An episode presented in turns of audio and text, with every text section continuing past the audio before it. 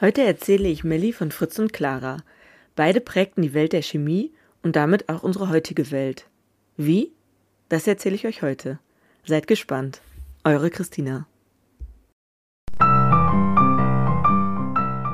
Das ist Sister React, der True Story Podcast mit Information, Emotion und Reaktion. Von und mit Melli und Christina.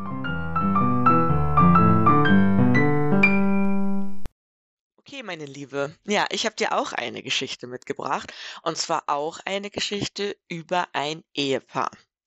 Und dieses Ehepaar heißt Clara und Fritz.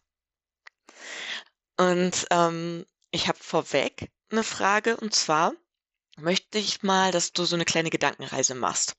Und zwar möchte ich, dass du dir vorstellst, dass du in einer Partnerschaft bist, dass ähm, du und dein Mann ihr euch eben kennengelernt habt, dass ihr ein ganz großes gemeinsames Interessengebiet teilt und da auch beide drin aufgeht, dass ihr sehr ineinander verliebt seid, dass ihr euch gut verstanden habt, dass ihr euch gegenseitig unterstützt, dass auch so eine gewisse Bewunderung einfach zwischen euch ist.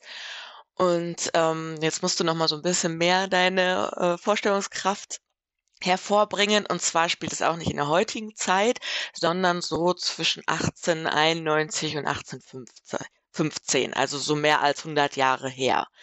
Und ähm, da ist es auch in der Zeit, dass gerade bei Frauen, wenn sie dann heiraten, ihr Leben dem Mann widmen. Und dass es eigentlich relativ wenig Platz oder kaum Platz gibt für die eigene Selbstverwirklichung. Also das ist so ein bisschen dieses Gedankenkonstrukt.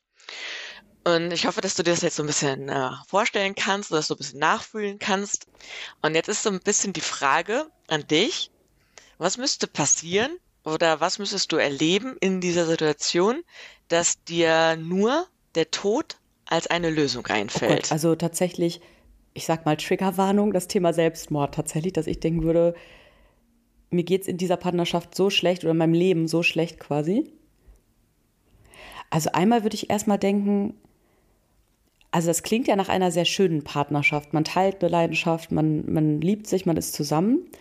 Das mir gerade als erstes einfällt, wenn mein Partner mich betrügt, hintergeht oder sogar stirbt oder sowas auch. Also dass so ein, so ein einschneidendes Erlebnis mit diesem Partner vielleicht passiert und ist. Das würde mir, glaube ich, so als erstes einfallen, dass ich dann denken würde, boah, das, das erschüttert mich jetzt in meinen Grundfesten. Oder wir vielleicht sogar gemeinsam dann an irgendwas gearbeitet haben. Ich muss jetzt gerade auch wieder an Karl und Bertha denken. Ähm, und genau, mein Mann mich entweder betrügt oder mich auch plötzlich verlässt oder irgendwas. Und ich dann das Gefühl hatte, oh, auch meine ganze Arbeit war dann auch umsonst. Und ich habe eigentlich so viel für den getan, an den geglaubt und unterstützt. Ähm, und auf mich wird es jetzt nicht zurückfallen, weil ich eben als Frau da jetzt nicht ja, in der Zeit die Möglichkeit gehabt hätte, selber das Unternehmen zum Beispiel zu gründen oder weiterzuführen. Mhm. Also erstmal sehr gut, das hatte ich vergessen. Triggerwarnung definitiv. Immer wenn Tod dabei ist, ist es ähm, Mord oder auch Selbstmord. Ähm, wer das eben nicht verkraften kann, der sollte dann besser nicht zuhören, ähm, weil in dieser Geschichte spielt auf jeden Fall der Tod auch eine Rolle. Ähm, du bist jetzt sehr auf den Selbstmord äh, eingegangen. Das war dein erster Gedanke. Ich fand aber eigentlich jedes Szenario, was du beschrieben hast, könnte sich auch mit dem Mord des Mannes begründen.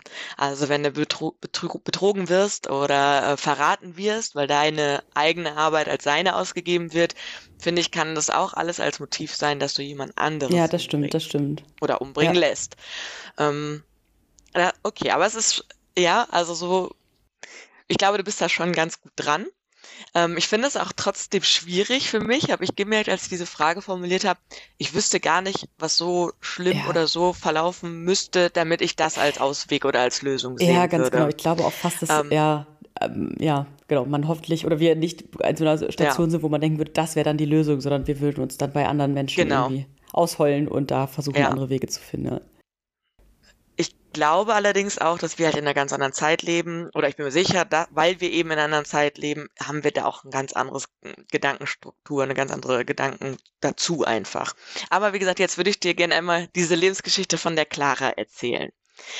Ähm, äh, vorweg, das ist eine Geschichte, über die es gar nicht so viel Literatur gibt und mit, bei der auch immer so ein bisschen Spekulation dabei ist, wie diese Geschichte im Detail wirklich war.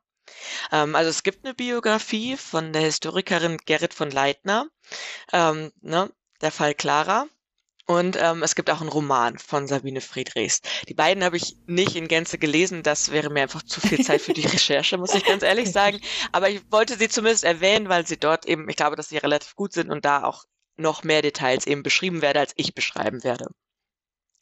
Es gibt auch diverse Internetbeiträge und man merkt auch bei diesen Internetbeiträgen, dass immer mal wieder so ein bisschen gemutmaßt wird, was jetzt wirklich in dem Leben dieser Clara ablief. Ähm, es gibt gespannt, auch, was fand ich auch ganz interessant. So ablief. Ja, ja, total. Das ist schon mal gut. Hier, mein Spannungsbogen hat, äh, hat hier schon ja. mal erfolgt. Es gibt keinen erklärten Nachlass von der Clara. Das fand ich ganz interessant, weil normalerweise ähm, gibt es wohl immer irgendwie, wenn jemand stirbt, halt einen Nachlass und ähm, das kann dann aufgehoben werden, wenn das eine bedeutende Persönlichkeit war. Ähm, das war jetzt bei der Clara halt eben nicht der Fall. Es gibt keinen äh, erklärten Nachlass, äh, was bedeutet, äh, dass es eigentlich nur so eine Art Sammlung gibt. Ähm, äh, wie zum Beispiel irgendwie von, ich glaube, es gibt so ein paar Fotos und so ein paar Briefe und sowas, aber ähm, das war es. Also ihre Besitztümer quasi, die noch ihr zugeordnet wurden nach. Ja, oder Genau, und oft gibt es auch zum Beispiel offizielle Bilder oder so Dokumente, ähm, die auch im Nachlass dann drin sind oder ihre, ihr Habgut oder viele, also es gab ja früher auch nur Briefe, ne? Also wie die Leute miteinander korrespondiert haben, war ja primär über Briefe, gerade wenn sie halt nicht nebenan gewohnt haben. Und da gibt's, da ist nicht, nicht mehr so viel von übrig einfach. Ähm, es wird auch tatsächlich ein ähm, bisschen gemunkelt, ob die Quellen nicht tatsächlich auch mutmaßlich vernichtet wurden. Aber da will ich gar nicht zu weit reingehen. Ich wollte nur einmal sagen, diese, diese Datenlage ist vielleicht nicht so ganz detailliert oder nicht so ganz ähm, fest, wie man sich das vielleicht manchmal für so eine Geschichte wünscht. Aber ich beginne von vorne, um dich so ein bisschen abzuholen bei der Clara. Die Clara wurde am 21.06.1870 in der Nähe von Breslau geboren und äh, wuchs in einer wohlhabenden jüdischen Familie auf dem Gut Polkendorf auf. Der Vater hat dieses Gut erfolgreich bewirtschaftet, ist aber nebenbei auch noch promovierter Chemiker gewesen. Zu der Familie gehörte auch noch ihre Mutter Anna und zwei ältere Schwestern und ein Bruder. Und obwohl die ähm, Familie sehr äh, Wohlstand, also im hohen Wohlstand lebte und reich war, ähm, lebte sie doch vergleichsweise einfach und Clara und ihre Geschwister wurden sparsam, schlicht und bescheiden erzogen. Auch der jüdische Glaube spielte in der Familie gar nicht so eine allzu große Rolle. Also zum Beispiel ist die Familie nicht in eine Synagoge gegangen und hat auch sonst eigentlich keine jüdischen Gebräuche eingehalten oder durchgeführt. Und ähm, die Clara wurde erst privat unterrichtet und wurde anschließend damit sieben Jahren auf eine höhere Tö Töchterschule geschickt. Eine höhere Töchterschule ist ungefähr so wie eine Sekundarstufe 1 bei uns jetzt, also fünfte bis zehnte Klasse ungefähr, in dem jetzigen deutschen Schulsystem. Ähm, da hat sie dann auch erstmal quasi gelernt und wurde so ein bisschen ausgebildet, schulisch zumindest, zumindest. Und dann, als Clara 20 war, da machen wir jetzt so ein bisschen so einen Sprung, es war 1890, ist ihre Mutter Anna an Krebs gestorben und der Vater hat das gut aufgegeben und ist mit der Clara, ich, und ich glaube nur mit der Clara nach Breslau gezogen. Hä, also in der Nähe von Kids Breslau bis nach. War da nicht dabei? Ich weiß, ne, genau, ich weiß gar nicht so genau, was mit den anderen Kids ist, muss okay, ich dir okay. ganz ehrlich sagen. Ähm, das wird nicht mehr so richtig erwähnt, ist aber auch nicht okay. relevant für die Geschichte. Ich kann mir vorstellen, dass die älter waren, also die Geschwister waren ja, die Schwestern waren auf jeden Fall älter, dass die einfach dann ah, schon ja. zum Beispiel verheiratet waren, woanders gewohnt ja. haben. Das klingt schlüssig. Ja, ja. Und Clara war, ich glaube, es war halt die jüngste und deswegen hat der Vater sie noch mitgenommen. Und in Breslau ging die Clara dann auf ein sogenanntes Lehrerinnen-Seminar, was ähm, ungefähr, also eigentlich war das zur damaligen Zeit für die meisten Frauen die einzige Möglichkeit, eine weitergehende Schulbildung nachzugehen. Also nach dieser Töchterschule war es halt oft dann irgendwie eigentlich zu Ende mit der Schulausbildung und diese Lehrerinnen oder dieses Lehrerinnenseminar war eben nochmal eine Möglichkeit, noch weiter eine Schulbildung zu erfahren. Und während, während dieses Lehrer, Lehrerinnen-Seminars fiel Clara schon wegen ihres ausgeprägten Interesses für die Naturwissenschaften und auch für die Chemie ah. auf. Kam vielleicht auch so ein bisschen von ihrem Vater, ja, der ja auch promovierter Chemiker ja. war. Und ähm, da wurde sie sowohl von ihrem Vater als auch von äh, einer Lehrerin hinsichtlich der Chemie und der naturwissenschaftlichen Naturwissenschaft gefördert. Dann hat sie das Lehrerseminar abgeschlossen, 1892, 1893, so um die Runde oder um die, um die Zeit. Und dann hat sie, dann ist so drei Jahre findet man relativ wenig, aber dann hat sie zu Ostern 1896 am Realgymnasium, fand ich auch eine interessante Bezeichnung. Wir kennen ja nur Realschule oder Gymnasium, ja, aber hier wird es eben als Re Realgymnasium betitelt. Wenn man das so heute hört, könnte man fast denken, es gibt so virtuelle Gymnasien und ein Realgymnasium, was dann so echt stattfindet. Ja, stimmt, genau. Da konnte sie mit der Unterstützung ihres Vaters eine einjährig freiwillige Prüfung machen. Und das ist gleichzusetzen mit der heute, heutigen mittleren Reife. Und in demselben Jahr stellte sie auch ein Gesuch bei der Universität Breslau ähm, und hat, wollte eben im Wintersemester 1896 und 1897 in die äh, Vorlesung über Experimentalphysik gehen. Und ja, äh, genau. Also sie hatte da definitiv das Interesse und wollte dann auch unbedingt sich da in diesem Weg halt oder ja in diesem Bereich weiterbilden. Und ähm, sie wollte auch an diesem Realgymnasium dann eben die Abiturprüfung ablegen, indem sie auch diese Vorlesung zur Experimentalphysik besuchte. Und das gelang ihr auch tatsächlich ein Jahr später, also 1897 hatte sie dann die Abiturprüfung ähm, abgelegt. Also du merkst vielleicht schon, dass es einfach für derzeit für Frauen gar nicht so ganz einfach, irgendwie eine Art Ausbildung zu erfahren. Und ähm, sie musste halt wirklich Gesuche und Anträge stellen und ähm, ihr stand das Wissen nicht einfach so zur Verfügung, sondern äh, sie musste sich das einfach irgendwie erfragen, erbitten und auf die, zum Beispiel auch auf die Unterstützung ihres Vaters hoffen, die Ihr Vater hat ihr das natürlich auch gegeben.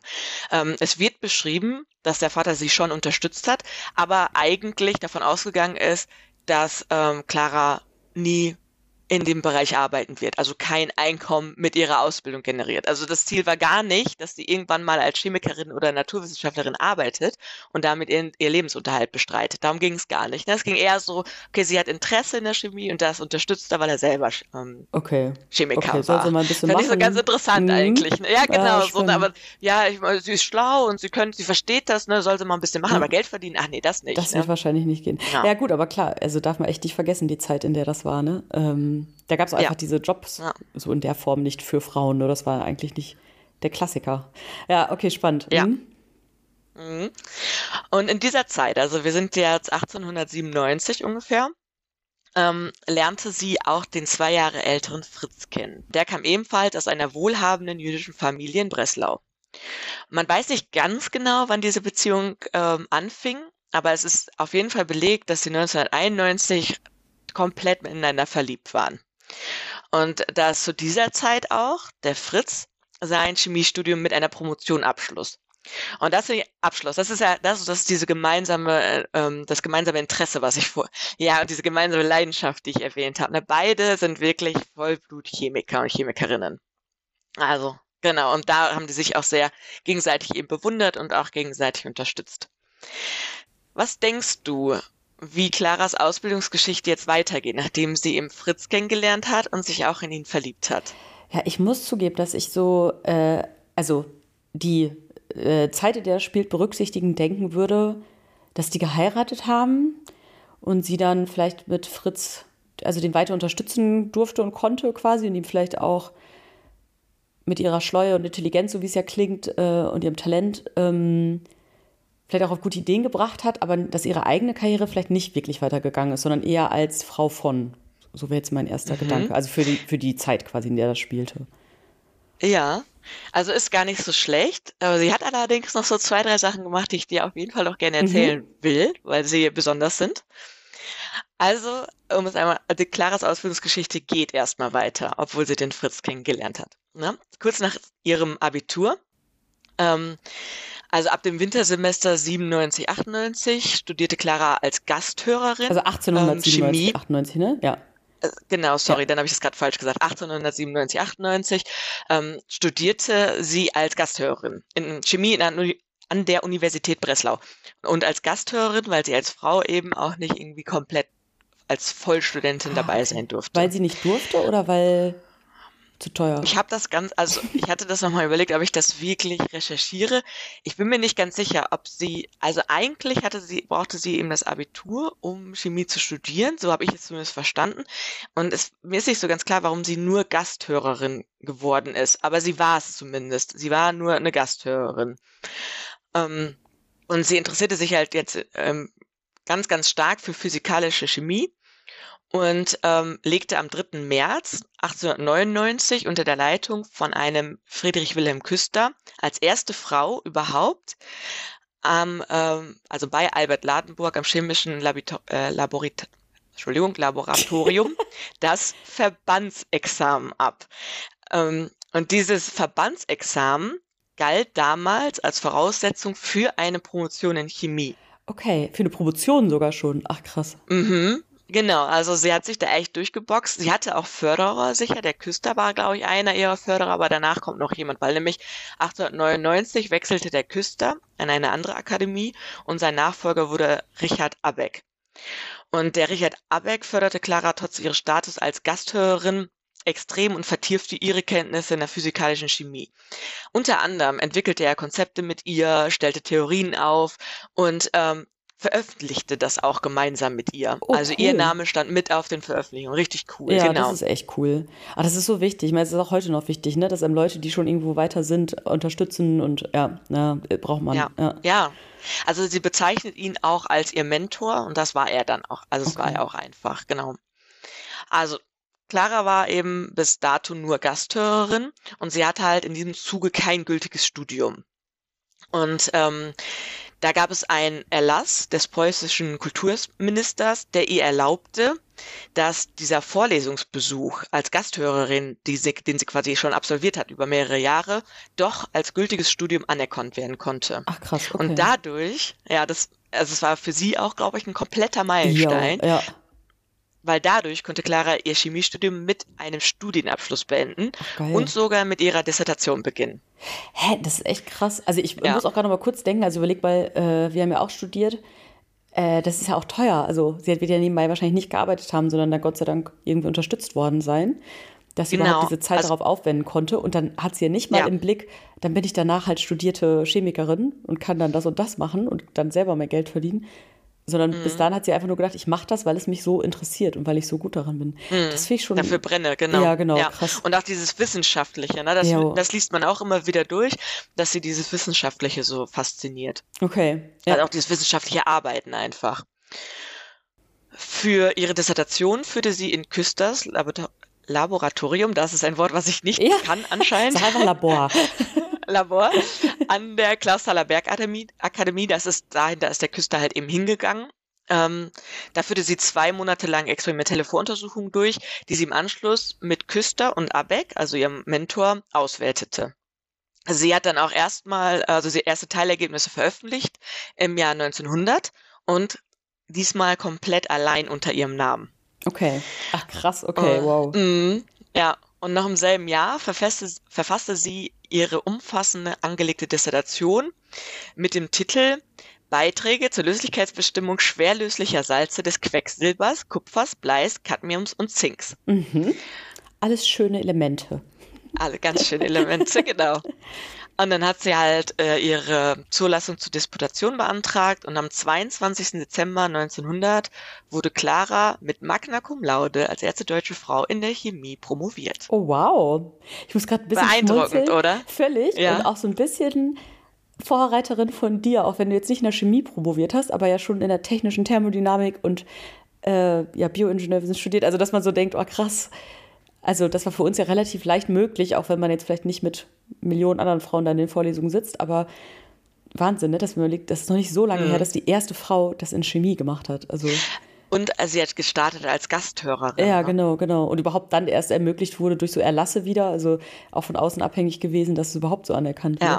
Krass. Also sie, mhm. hat, sie hatte keinen geebneten Weg, sondern sie musste ja. so jeden Schritt irgendwie ähm, erkämpfen, beantragen und Erhoffen. so weiter. Ne? Ja. Erhoffen, ja. Ah, Wahnsinn. Krass, überleg mal, 122 Jahre ist das nur her. Ja, ja, Wahnsinn, ne? ich würde dir jetzt gerne noch mal was vorlesen oder was äh, erzählen, was der Dekan auf ihrer Dissertationsfeier gesagt hat, weil ich finde, das gibt auch noch mal so ganz gut einmal irgendwo diese Wertschätzung, aber auch so die, die Zeit wieder. Also der, der Dekan der philosophischen ähm, Fakultät bezeichnete sie als leuchtendes Vorbild für ihre Kommilitonen. Er schränkte aber ein, dass hoffentlich keine neue Ära anbrechen würde, in der die Frauen in die Universitäten hineinströmten, statt ihrer heiligen Pflicht als Hort der Familie nachzukommen.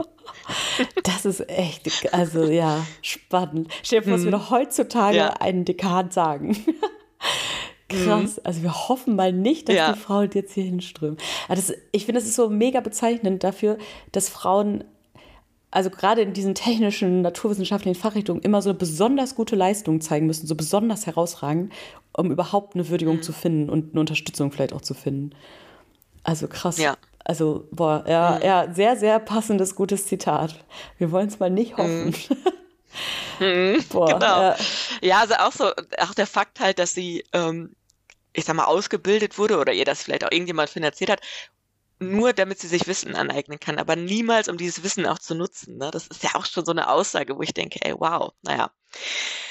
Ähm, ich würde dir aber auch gerne nochmal so ein bisschen die andere Seite von der Clara zeigen, ne? weil jetzt ist sie so das leuchtende Beispiel ja. und so. Wir sind sehr beeindruckt von ihr.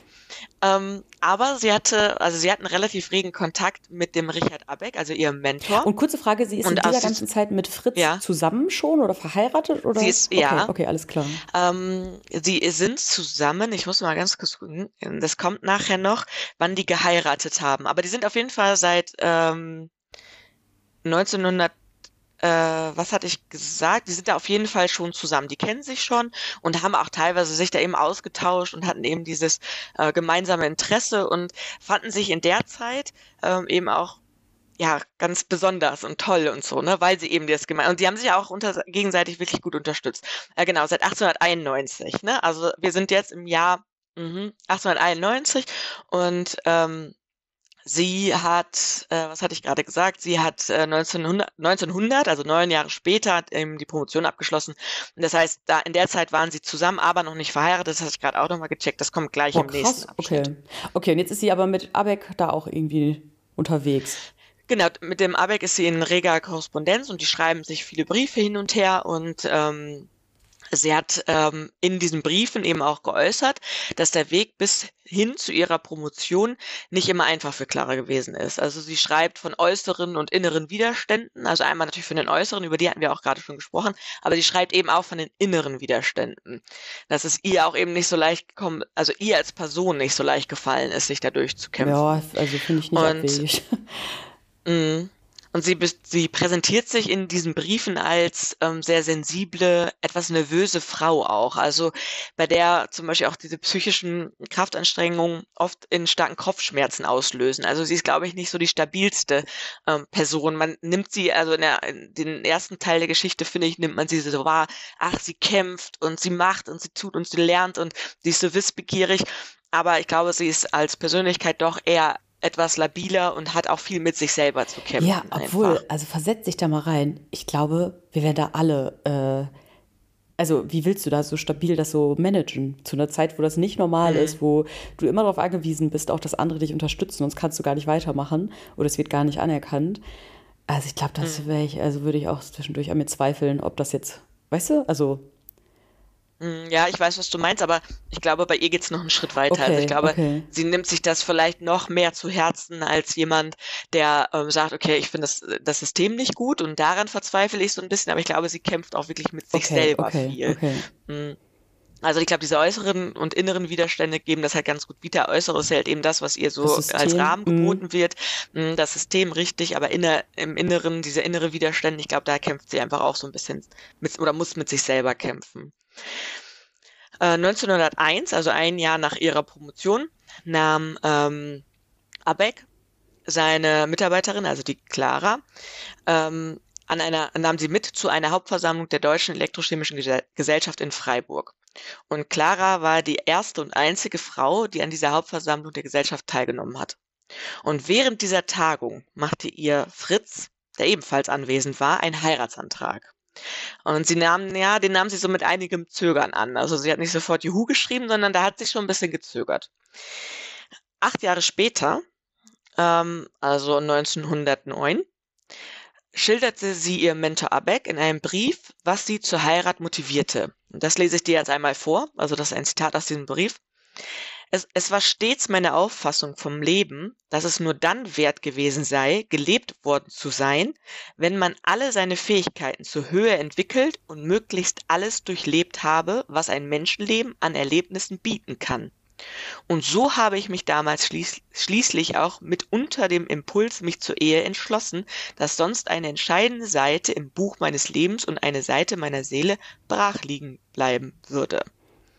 Wow, das finde ich sehr mhm. tief. Also ich finde das total, also diesen ersten Teil vor allen Dingen irgendwie auch, ähm, also irgendwie schon cool tatsächlich. Also ich denke, boah, ja, wow, dass man sagt, das Leben so leben, dass man alles ausgekostet hat und alles mitgenommen hat. Ähm, aber auch interessant, dass sie auch sagt, deswegen auch eine Ehe, weil das ja, und auch so den Teil ihrer Seele, also dieses Liebe, Gefühle und mhm. so wahrscheinlich meint sie vielleicht damit oder das finde ich ja, ja. ist echt spannend. Also ein mhm. interessantes also, Zitat. Also ich weiß nicht, mhm. was würdest du sagen, was hat dich zur Ehe bewogen? Würdest du das so unterstützen oder würdest du ja sagen, nö, ich wollte einfach gerne diesen Partner eng an meiner Seite haben? Also, also weißt du, ich gerade interessant, was man heute vielleicht auch denken würde. Warum geht man eine Ehe ein? Ich glaube, man würde also ich würde das so nicht formulieren. Also ich finde halt die Formulierung auch einfach so besonders. Ja, total. Ähm, und ich glaube, mh, mm, ich glaube, ich würde das einfach nicht so formulieren. Oder ich glaube, ich könnte mir auch vorstellen, dass es heute in der Ehe so keiner mehr unbedingt formuliert. Und deswegen fand ich es auch total interessant. Also auch, und ich finde, aus diesem Zitat geht auch nochmal so komplett hervor, was sie für ein Streben auch hat, ähm, sich zu entwickeln und nach, nach etwas zu streben auch. Ne? Also ich glaube, und ich glaube, das macht sie auch zu so einer Person, die vielleicht ruhelos ist und dadurch, darüber auch labil ist. Und dass sie alles nicht genug ist und so. Ne? Deswegen fand ich das echt interessant, hab's halt hier mit reingebracht. Und ja. Ähm, um nochmal auf Clara und Fritz wieder zurückzukommen, also die beiden heiraten am 3. August 1901 in Breslau und zogen nach den Flitterwochen äh, nach Karlsruhe. Dort war der Fritz ähm, dann als, oder seit 1889 war er, also vor der Heirat war er da schon als außerordentlicher Professor für technische Chemie an der Technischen Hochschule angestellt und deswegen sind sie eben nach Karlsruhe gezogen. Das Paar lebte in einer ziemlich repräsentativen Wohnung. Allerdings konnten sie aufgrund dieser hohen Miete dieser Wohnung sich keine Dienstboten leisten.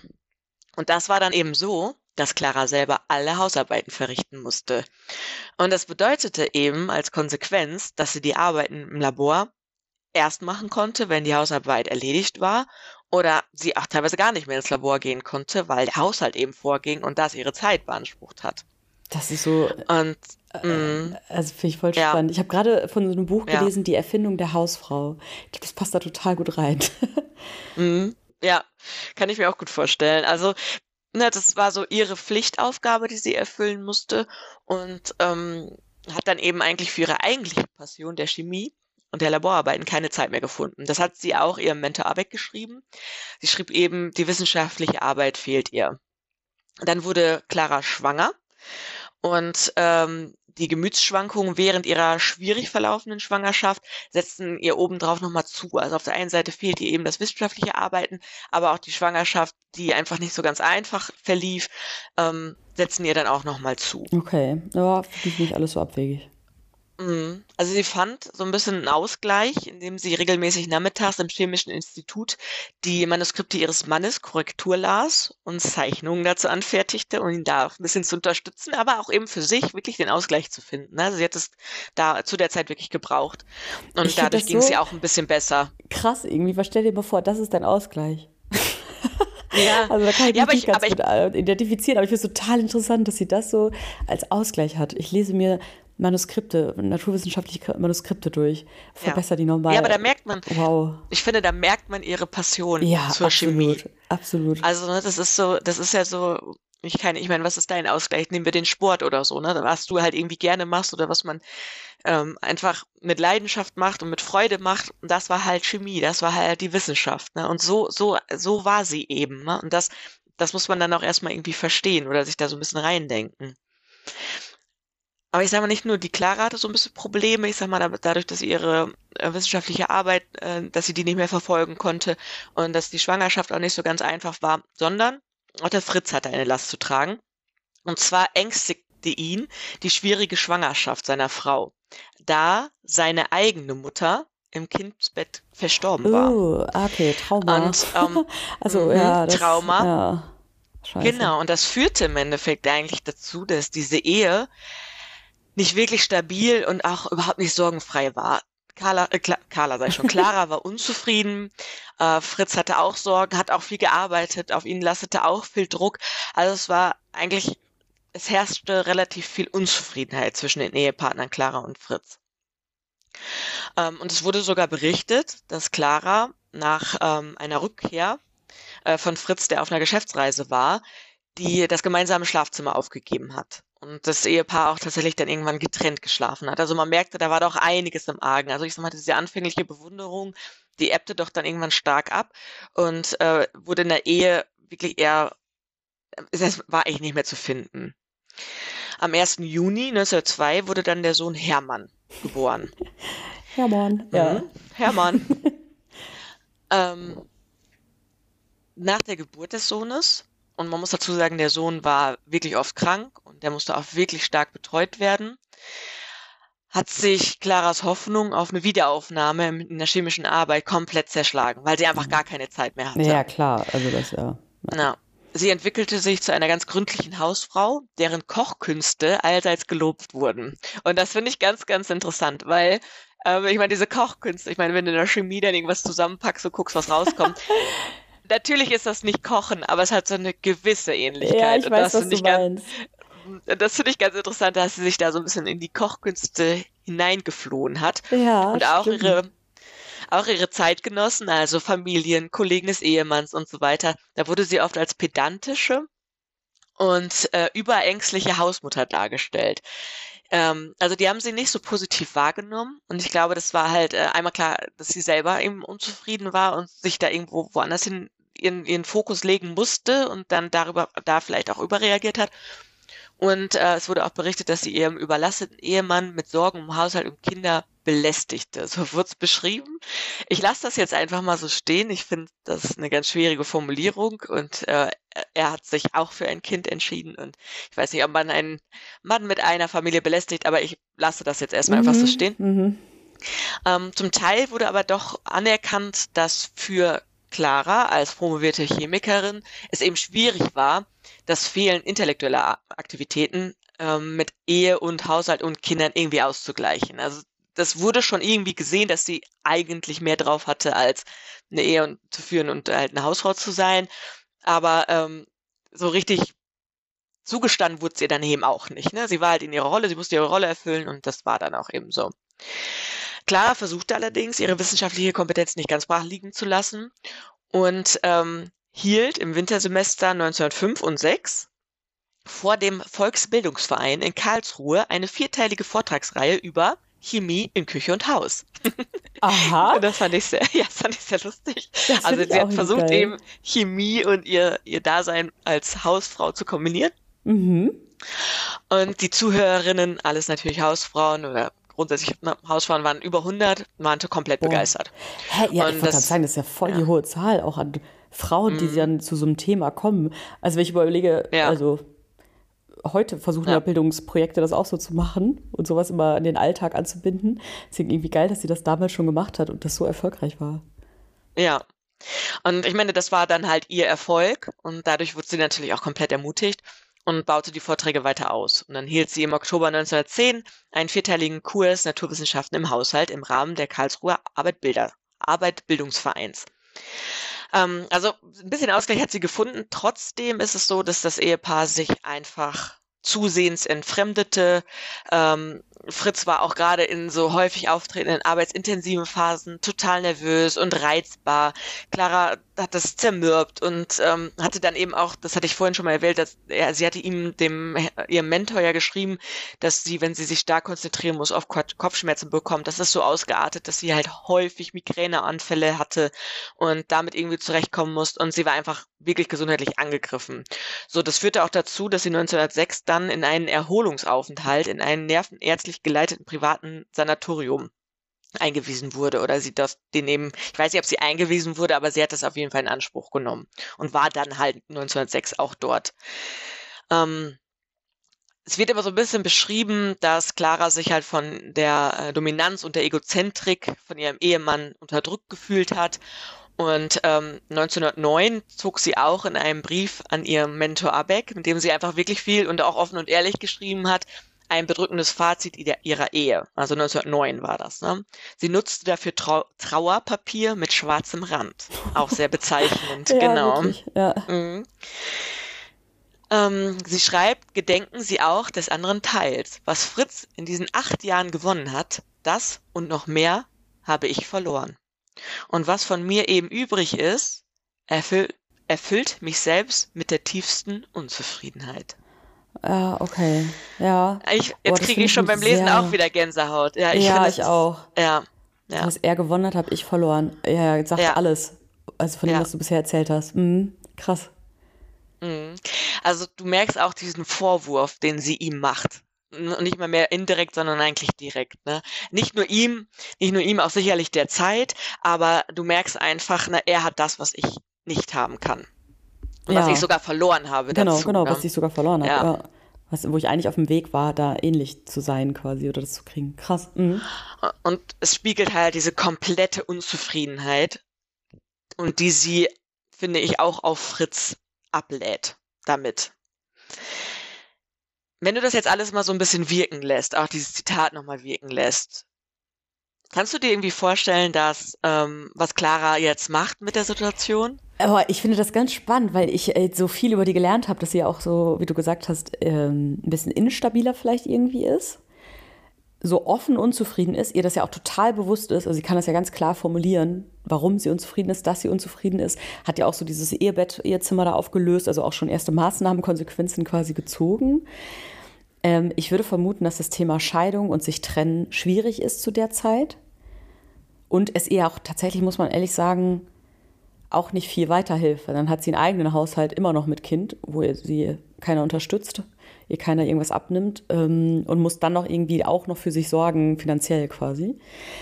Äh, das klingt ehrlich gesagt ganz schön auswegslos. So, also, also wenn ich jetzt in der Situation wäre, würde ich sagen, okay, versuch mal, vielleicht kann man so einen Tag irgendwie abmachen, an dem man arbeiten kann oder, oder ins Labor wieder kann. Ähm, vielleicht versuchen sich irgendwie doch eine ähm, also ich würde eigentlich denken, dass Fritz sie unterstützen sollte, aber ich werde davon ausgehen, dass das keine Option ist, dass man doch eine Haushälterin oder, oder einfach jemand Unterstützung in dem Haushalt quasi holt, damit sie mehr Zeit hat dafür.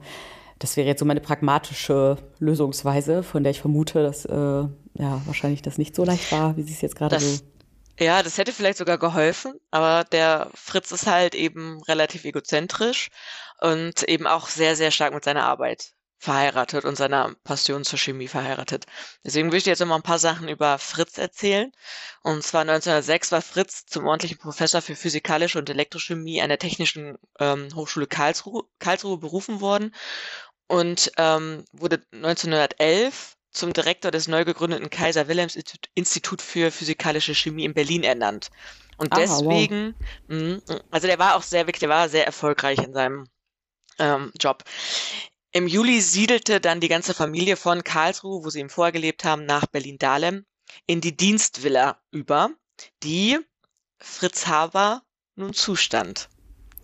Ah, jetzt hast du übrigens zum ersten Mal den Nachnamen erwähnt. Mhm, sehr gut aufgepasst. Ich habe den Fritz jetzt einmal bei vollem Namen genannt. Ja. Fritz Haber. Sagt ja. dir der Name etwas? Ja, witzigerweise sagt mir das Haber-Bosch-Verfahren etwas, obwohl ich jetzt nicht mehr ehrlich gesagt genau weiß, was das ist. Aber ich weiß, dass es ein Haber-Bosch-Verfahren gibt.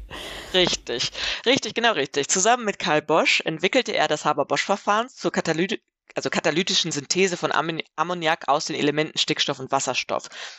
Was hat das ermöglicht? Das hat die Massenproduktion von Stickstoffdünger ermöglicht und damit damit die Ernährung eines großen Teils der heutigen Weltbevölkerung gesichert.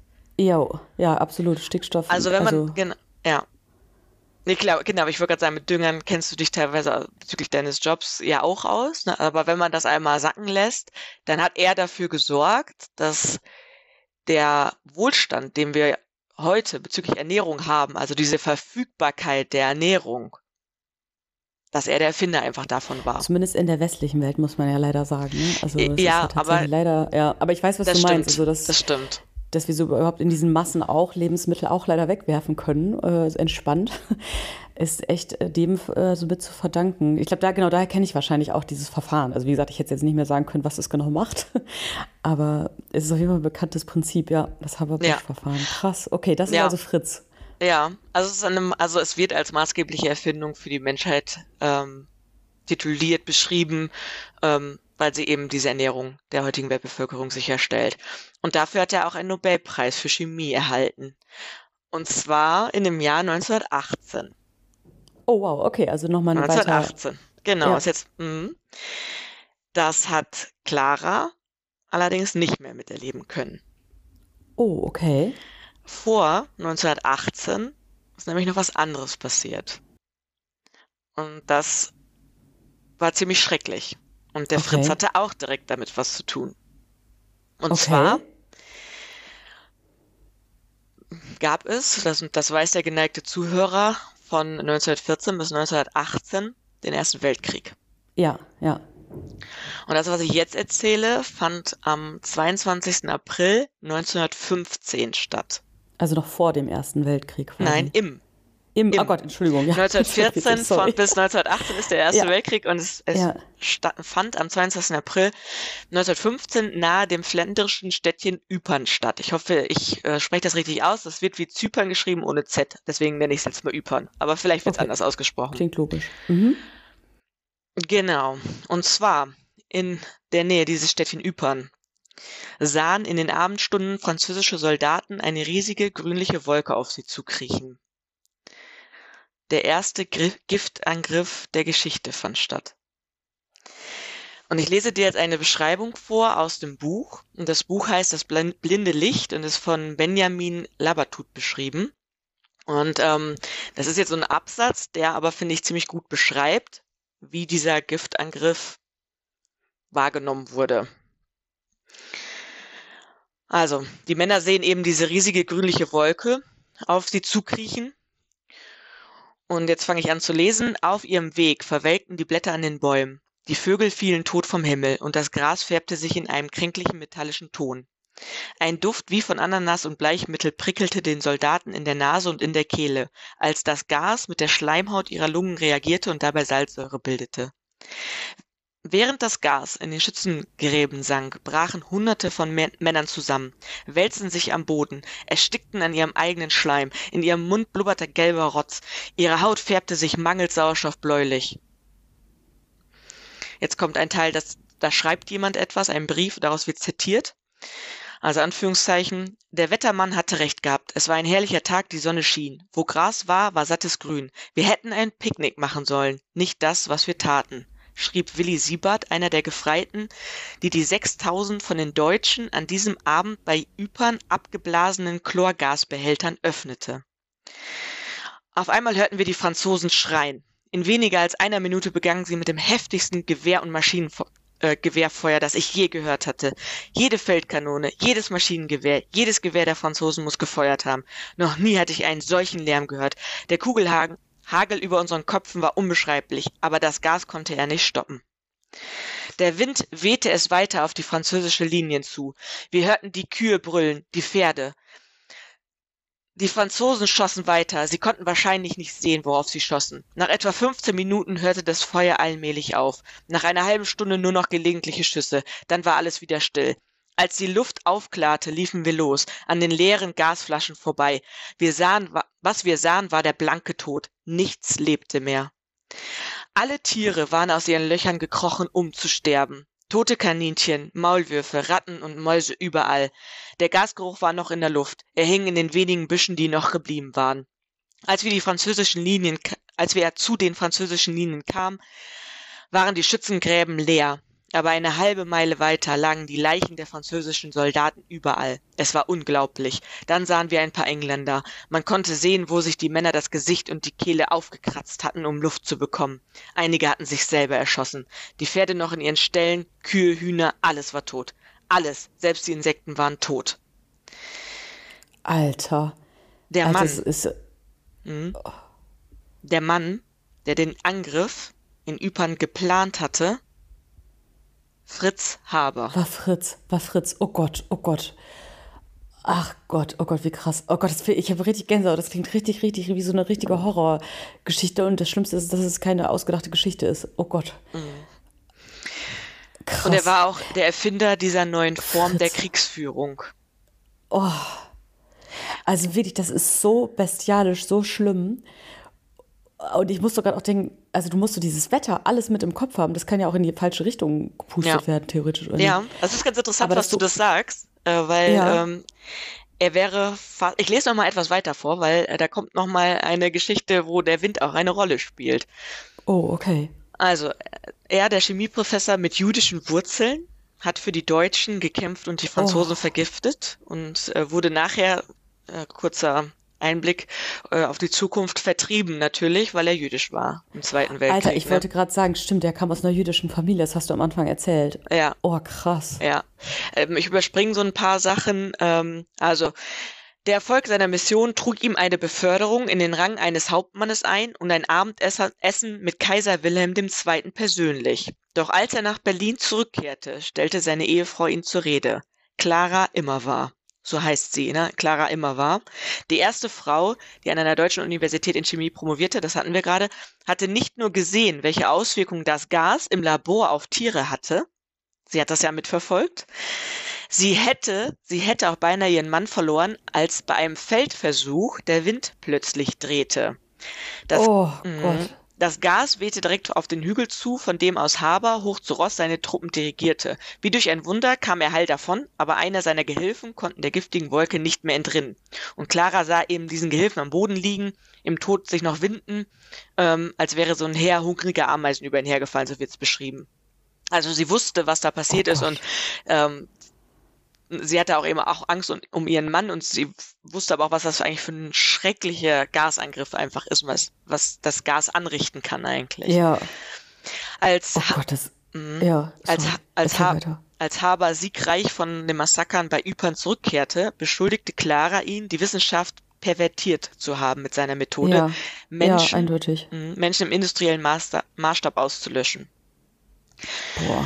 Doch Fritz wollte nichts davon hören. Krieg war für ihn Krieg und der Tod war der Tod, mit welchem Mittel auch immer herbeigeführt. Er hat, und warte mal, der hat drei Jahre danach noch diesen Nobelpreis bekommen, ne? richtig, genau. Das hat mich auch ein bisschen bei der Recherche verwundert. Ähm, aber vielleicht war es da eben auch noch zu der Zeit, ja, der Krieg ähm, hat Ja, solche Maßnahmen ja. eben erfordert. Ich kann das noch nicht richtig bewerten. Nee, ich auch nicht. Oh, Mhm. Er hatte, ja. er hatte nach, nach dieser, ähm, also nach diesem, nach dieser Mission, hatte er zwei Tage Urlaub und das nahm er zum Anlass, zahlreiche Freunde zu einem großen Fest einzuladen, das bis in die frühen Morgenstunden andauerte. Danach oder in den Morgenstunden, das ist alles nicht so richtig übermittelt, ging Clara in den Garten, zog die Schuhe aus und schoss sich mit dem Dienstrevolver ihres Mannes in die Brust. Also sie hat Selbstmord begangen. Das hattest du vorher schon gesagt, genau. Jetzt, es ist ähm, so, was glaubst du, warum hat Clara sich auf dem Fest erschossen? Also, wenn du so schreibst oder sagst, dass sie das alles mitbekommen hat, dann eher von diesem erfolgreichen Militärversuch, nicht Versuch, sondern dieser Durchführung da zurückkommt und dann auch feiert, würde ich mich richtig doll ekeln vor diesen Menschen. Und ich finde das richtig widerwärtig.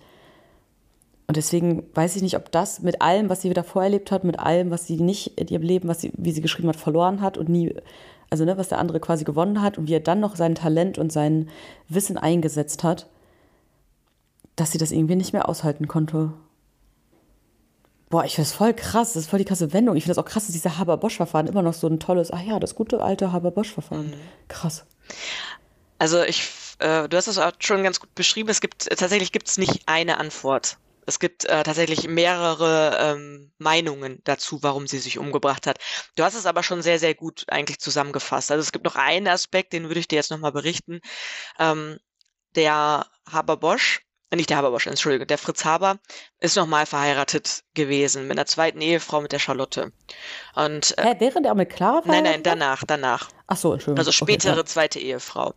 Ah, Aber okay, es gibt, ja. es gibt Aussagen von den Dienstboten und des Chauffeurs, des Chauffeurs, dass auf diesem Feste, von dem wir gerade gesprochen haben, ähm, eben die Charlotte, also diese zweite Ehefrau, auch da war, noch nicht natürlich, ja, nicht als seine Ehefrau natürlich, und dass Clara ihr Mann mit Charlotte in einer unverfänglichen Situation überrascht hat. Und sich deswegen eben als betrogene Ehefrau oder gehörnte Ehefrau ähm, durch das Leben genommen hat. Dann äh, gibt es in dieser Immerwahr-Biografie von der Gerrit von Leitner, die ich eingangs erwähnt hatte, ähm, tatsächlich eben das, ähm, also dass die Clara aus Gewissensgründen auf die Festivitäten eigentlich verzichten wollte, dass es zum heftigen Ehestreit kam, ähm, dass der Fritz ihr Illoyalität vorgeworfen hat und das ist glaube ich ganz schlimm, wenn du dir die ganze, wenn du ihr das nochmal dir nochmal hervorrufst, dass sie ja eigentlich alles für ihn aufgegeben hat als Ehefrau, ja. ne? Und ähm, und dass sie eigentlich auch quasi nur eine Möglichkeit sah, sah, nicht eine Mittäterin zu sein, weil sie ihm natürlich teilweise schon zugearbeitet ah, hat. Ja. Ne? Das geht, oh Gott, ja, ja stimmt. Mhm. Und also es geht aber trotzdem so ein bisschen auch in die Richtung, was du auch gesagt hast, dass sie das überhaupt nicht mit, also aushalten konnte, was er da gemacht hat. Ne? Und dass er es ja. auch wirklich gemacht hat. Äh, ja. Dann wird auch nochmal die Sensibilität und die Labilität von der Clara und die offensichtliche zerrüttete Ehe als Gründe angeführt. Ähm, Im Endeffekt. Aber ehrlich gesagt, das muss ich jetzt nochmal kurz sagen, ich finde, die klingt gar nicht labil und instabil. Ich finde, die klingt einfach als ein Mensch, die ihrer Zeit ausgeliefert war, die das, also ehrlich gesagt, ich wär, da wären wir alle instabil. Wenn mein Mann sowas machen würde oder meine, meine Frau oder Partner, also ich finde es gar nicht instabil. Also ich und ich werd, bin gezwungen, scheiß Hausarbeiten zu machen und mich um ein Kind zu kümmern, was nicht meine Lebensvision ist und wo, was nicht meine Leidenschaft ist. Also völlig so gegen meine Natur zu arbeiten, dann wären wir doch alle instabil und labil. Mhm. Also finde ich nochmal, ja, finde ich sehr gut, dass du da nochmal so ein ähm, Resümee auch drüber ziehst, weil ich glaube, so ist das auch. Und ich meine, ähm, ich, ich glaube, dass die, du hast es, du hast gerade das irgendwie benutzt, oder sie ist ein, sie war eine Frau gefangen in ihrer Zeit. Und ich glaube, das ist einfach fast die beste Beschreibung, die man für sie treffen kann. Und dass sie da so unzufrieden ist und dann vielleicht durch ihre Unzufriedenheit labil wirkt, ist nicht so, dass sie dann grundsätzlich labil ist, sondern dass sie labil gemacht ja. wird durch diese Zeit, in der sie leben genau, muss. Genau. Ja, das stimmt. Das ist sehr gut ja. beschrieben. Finde ich nochmal richtig gut. Ja, also im Endeffekt, um das nochmal einmal abzuschließen, ist es wirklich, das, es geht eigentlich so ein bisschen darum herum, dass ihr, oder dass ihr Suizid, also man kommt zum Schluss, dass das Suizid ähm, eigentlich quasi eine Fülle von Umständen ähm, ist und die da auch dazu beigetragen haben. Also ihr unerfülltes Leben, das Fremdgehen von ihrem Fritz. Ähm, es sind wohl auch noch enge Freunde, also zum Beispiel ihr, ihr Mentor Abek. Und es wird noch ein Otto Sackur erwähnt, äh, erwähnt, jetzt aber die sind wohl auch ähm, damals gestorben und auch der, die ganze Tod und, und die Zerstörung, die der Krieg ah, okay. mit, sich, mit, mit, sich brachte. Ne? Also diese Krieg, das waren ja auch ja, eben Kriegsseiten, das darf man ja auch nicht vergessen. Ne? Ähm, ja, dass stimmt, das einfach, ja. dass sie kein, dass sie da nicht wollte, nicht mehr weiterleben Keine wollte. Mehr hatte. Mhm. Ihr Sohn war zu der Zeit übrigens 13 Jahre alt. Also das, Ach, den gab es ja auch noch, auch genau. Also sie ist am 2. Mai 1915 verstorben oder hat sich umgebracht am 2. Mai. Ne? Die Party war am 1. Mai und sie ist am 2. Mai und ich würde jetzt zum Abschluss, äh, absch oder zum Abschluss noch einmal vorlesen, wie das in der Zeitung stand, dass sie ähm, verstorben ist. Da stand in der Grunewald-Zeitung ein Abschnitt, ein kurzer Abschnitt. Durch Erschießen ihrem Leben ein Ende gesetzt hat die Gattin des geheimen Regierungsrates Dr. H. in Dahlem, der zurzeit in, im Felde steht. Die Gründe zur Tat der unglücklichen Frau sind unbekannt. Hm. Ja. Ach krass. Ja. Also ich. Boah, krasse Geschichte. Mh. Da habe ich jetzt am Anfang nicht mit gerechnet. Also ich musste ganz ehrlich sagen, äh, ich hatte eigentlich nach einer Frau irgendwie gesucht, die, ähm, mhm. die ich interessant finde. Und dass sie dann auch noch, also ich fand dann auch nachher, muss ich ganz ehrlich sagen, diese Geschichte um Fritz Haber übelst interessant. Ja, ich wollte ihm gar nicht übelst, so viel ja. Platz geben, deswegen habe ich mich schon versucht, viel auf die Clara auch zu konzentrieren. Aber ich finde trotzdem, dass er da, dass es vor allen Dingen, das musste zu ihm, also es musste mitgesagt werden, um auch zu erklären oder zu erläutern, wie es um sie eigentlich stand oder was, wo sie eigentlich war. Und es gehört ja auch zu ihrer Lebensgeschichte, ja. ne? dass, dass ihr Mann das getan hat, dass sie da irgendwo vielleicht in irgendeiner Form mitgewirkt hat oder zumindest ja gesehen hat, in welche Richtung seine Arbeit vielleicht geht, ne? weil sie das Verstand, den Verstand dafür hatte und das Verständnis dafür hatte. Ähm, und das, also ja. du hast mich am Anfang gefragt, was würde dich vielleicht dazu bringen? Und auf sowas bin ich gar nicht gekommen. Also, dass vielleicht auch so eine nahe Person in meinem Umfeld, und du hast es ja auch schon gesagt, da haben wahrscheinlich mehrere Umstände zugeführt und nicht dieser eine, sondern ihre nahen Freunde sind gestorben, ne? Ähm, Krieg und Co. Ähm, sie war auch schon lange unglücklich, aber boah, da, da sowas hätte ich überhaupt nicht gedacht, dass so jemand, der mir, mit dem ich verheiratet bin, der mir, mit dem ich mal was geteilt habe, in meinen Augen vielleicht zu so einem Monster wird, der sowas mhm. dann macht und umsetzt und sich dafür feiern lässt und als Oberhauptmann da irgendwie noch mit rauskommt und ja. geehrt wird. Und man selbst aber vielleicht seine eigene moralische Werte da so wenig beachtet sieht oder so, so gegen seine eigene moralische Werte mhm. gehandelt sieht. Boah. Ja, also es gibt auch wirklich ähm, dazu, also sie hat ja ich glaube, sie hat ihn da halt auch irgendwie so ein bisschen unterstützt. Und ich glaube, das liegt ihr auch einfach schwer im Magen. Ne? Also er ist natürlich irgendwie ein Monster geworden, aber sie sie sagt es, sie schreibt es ja auch eben, oder sie, oder es wird so formuliert, dass sie ihn nicht als Mittäterin ähm, äh, quasi leben möchte. Oder also ich kann mir schon vorstellen, dass das auch ein sehr, sehr hartes Motiv ist. Vielleicht nicht das einzige, definitiv, also glaube ich auch nicht. Ne? Ich glaube, es sind schon wirklich mehrere Umstände. Aber ich kann mir das schon vorstellen. Stell dir mal vor, du musst einmal deine, ähm, deine Passion aufgeben und arbeitest deinem Mann dann mehr oder weniger zu, um überhaupt ein bisschen was zu machen. Bist selber promoviert. Ich meine, das ist mit die höchste Ausbildung, die man da, also eine Auszeichnung, die man da irgendwie erlangen kann. In so einem naturwissenschaftlichen Bereich natürlich auch noch der Professur, aber trotzdem ist es ja eine sehr, sehr hohe Auszeichnung, die sie da erlangt hat. Und, ja, absolut. Ähm, und dann sieht sie, was damit gemacht wird. Ne? Und der äh, Benjamin ähm, Labatut hat sie auch eben so beschrieben, dass sie ihm vorgeworfen hat, dass er eben die Wissenschaft pervertiert. Ne? Und das, dieses ist, mhm. Ja, ich finde, das mhm. trifft, hat sie sehr gut formuliert. Mhm. Also, also gibt es ja auch andere Wissenschaftler, Wissenschaftlerinnen, die später mit dem, was aus ihren mhm. Erkenntnissen gemacht wird, also ich denke da an Einstein und die Atombombe, mhm. nicht glücklich gewesen ja. sind quasi. Ne? Aber dass er das ja sogar selber quasi ja. militärisch eingesetzt hat. Noch ein, Boah, krasse Geschichte, Christina, Aber noch ein echt. lustiger Funfact, wo du Einstein sagst. Äh, ja. Fritz Haber und Albert Einstein waren befreundet. Ach, mhm. krass. Mhm. krass. Krass. Ja, ich fand die Geschichte auch, mich hat die auch total gefasst und ja. Du kanntest, also so wie du reagierst, kanntest du die auch vorher nicht, die Geschichte, ne? Ja. Nein, nein, überhaupt nicht. Ich kannte nein, die nein. nämlich auch gar nicht. Also ich finde es total mhm. interessant, so dass die erste promovierte Chemikerin quasi diese ganzen ähm, anderen Meilensteine der Geschichte, mhm. weißt du, wie ich meine? Also ja. sehr krassen, aber dass das so mit ihr zusammenhängt, finde ich auch total faszinierend. Finde ich auch. Also, Fand ich auch. Mh, ja. Boah, krass. Ja. Und ich finde es weiterhin wirklich total interessant, dass sie so beschrieben wird als labile, instabile Persönlichkeit. Mhm, stimmt. Ja. Also die ich absolut wäre, wenn ich so eine Persönlichkeit wäre, wie mhm. sie in dieser Zeit, in der sie mhm. gelebt hat, glaube ich. Also krass. Stimmt, ja. Krass, echt, ja. Krasse Geschichte, Christina. Die gefällt, also gefällt mir sehr, sehr gut. Fand ich total interessant. Schön. War gerade sehr gebannt und habe oft Gänsehaut gehabt, wenn ich kurz dachte, okay, was hat jetzt dieser Giftgasangriff plötzlich damit zu tun? Und dann sagst du so, das war Fritz Haber. genau. Boah. Ja. Echt? Schön, das freut mich sehr. Also, es freut mich, dass Krass. dir gefallen hat, weil ich fand es ja auch wirklich, also es hat mir auch, also es hat mir auch total viel Spaß gemacht, das vorzubereiten und auch vor allen Dingen so vorzubereiten, ja. dass es ähm, eine andere Geschichte erzählt als das, was man zum Beispiel sonst über Fritz Haber ja. hört oder auch von der Clara Immerwahr ja. hört, aber sondern einfach so ein bisschen eben auch so diese Beziehung zwischen denen so ein bisschen zu durchleuchten und wo steht der eine, wo steht der andere und ähm, ja, das hat mir auch viel Spaß gemacht. Oh, krass. Mhm. Kann ich verstehen, du hast am Anfang off-Record quasi gesagt, ach, man, das ist so eine gute Geschichte. ich hoffe, das klappt gut, aber ich finde, das hat sehr gut Schön, geklappt. Ja.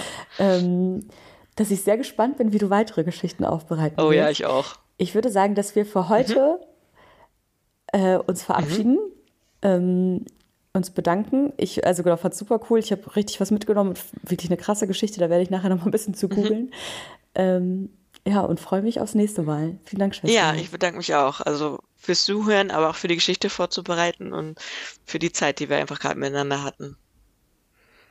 Mach's Sehr gut, schön. meine Liebe. Dann bis zum nächsten ja, Mal. bis bald. Tschüss. Tschüss. Das war Sister React von und mit Christina und Melli. Wenn euch die Folge gefallen hat, dann lasst gerne eine Bewertung da. Und abonniert den Podcast für weitere spannende Geschichten. Macht's gut!